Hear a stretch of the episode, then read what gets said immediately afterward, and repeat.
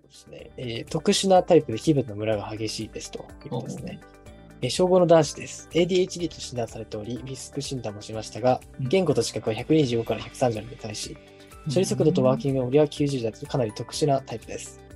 えー塾に行っていたのですが、興味ない内容だと全く聞いてこないので、朝役を4年生で辞めて、5年生から四谷大塚の進学クラブで週テスト組み分けを受け、算数だけ週1すごいね家庭教師の先生に見ていただいています。でしかし、息子の気分のムラも5年生前半はひどく、家庭教師の先生は息子の算数のポテンシャルを高く買っているのもあり、息子の好きなようにやらせるスタンスでした。うんそのため息子はテストに向けてコツコツ勉強を積み重ねる学習習慣が現状ありません。ということで、そうですね。えーまあ、理解も早いので、彼のやり方でも良いと思っているのですが、他の教科に関して確実に点が取れるよう勉強してほしいと思っています。ということですね。まあ成果出てるんだから、そのやり方を伸ばしてあげた方がいいんじゃない？逆に言うと。ん。なるほど。そこのところでこういうやり方もあるんだよって言って、こういうレしてあげて、プロの先生が入れていくと変わるっていうパターンだと思うので、うん。まあでもなんかこの診断とかもさ、結局歴史が浅いわけじゃないですか。そうですね。うん。うん。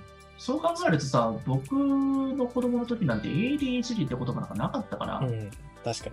うん、なんか多分なんかあ注意散漫な子だねとかっていう、そういうの注力散漫な子だねとかって、うんなんかね、集中力がない子だねとか、そうそう、形容詞で終わってたんですよ。うん。確かに。明らかにやばいことがなんとか学級とかってやっぱり行かれるんで、ね、それまでは普通なんですよね。だから今で言うとグレーゾーンっていう境界線知能と言われるかもしれないけれども、ある程度ね、あの子供の脳の発達ってね、あの遅いだけで二十歳ぐらいになったらある程度ね、同じようになるよ、やっぱ。うん。そうですね。確かに。うんなるほど。だからの、そう、うん、スピードの違いですよね。あとこういったものに定義づけしすぎるとしんどくなるから、それに対しての対処をしなきゃいけないとかって思ってくるから、なるほど。すべてこういうふうな特殊なタイプって全部ギフテッドと思っていいんですよ。そうですね。なるほど。ものは異様ですよ。そうですね。結局、やっぱそれでお親御さんが結構辛く感じちゃう場合って多いですよね。名前を与えられることって。そうそうそう。うん。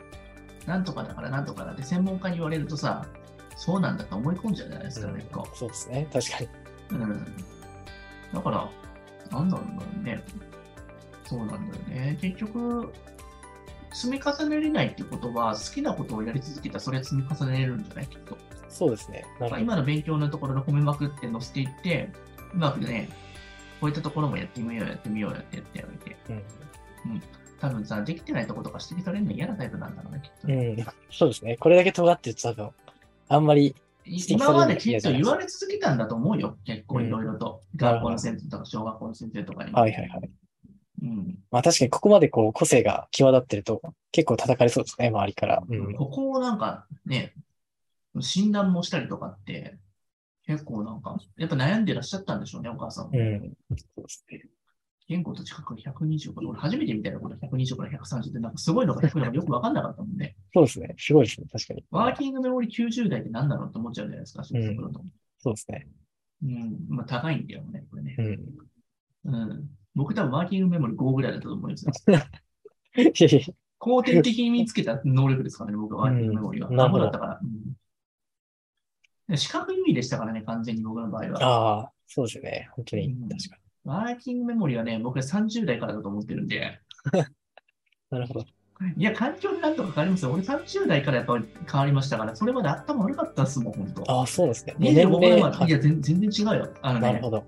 まあ、男性男女問わずだと思うんですけど、男は30から40ぐらいの脳がね、ピークだと俺思ってるんですよ。勝手に思い込んでるんですよ。うん40ぐらいで結構本気出せるんじゃないかなと思ってて、脳の使い方ようやく分か確ってきてに。。ああ、なるほど。後天的にこう獲得していくってことですね。自分の脳の使い方だからいい悪いっていうのが分かってくると、大体30、40年ぐらいいけないと分かんないんじゃないかなと思うんですよ。そうですね。確かに。なるほど。僕は結構ね、こんな他人の物差しで決めんなよっていつも思ってるんで、いいですね。確かに。そうですよね。いや、本当に思うんですよ、いつも。うん。うん ADHD とか判断すんなよとか思って。確かにそうですね。まあ、学者が決めてるだけですからね。そうです、そうです。お前がそうなんじゃないのっていつも思ったりとかしてて。そうですね。確かに。うん物差しを決めるのはやっぱり自分でありたいですよね。うんまあ、あのよくはないんだけど、まあ、そのルール違反することはよくないんだけど、たまたま信号って俺が進んでる前にたまたまそういう別のやつがつけただけと思ってたぐらいだったんで、結構ひねくれてるからいいですね。時間を刻む男ですね。いや、でも、まあ、ちゃんとそれはね、あのそれやって守ってないと死んでしまった時に自分が殺すことになっちゃうから、とそうですね。まあ、そ最低限それも理解が分かったんですけど、でも、分からなかった時はそういう感覚でありましたよね、うん当時。なるほど。うん。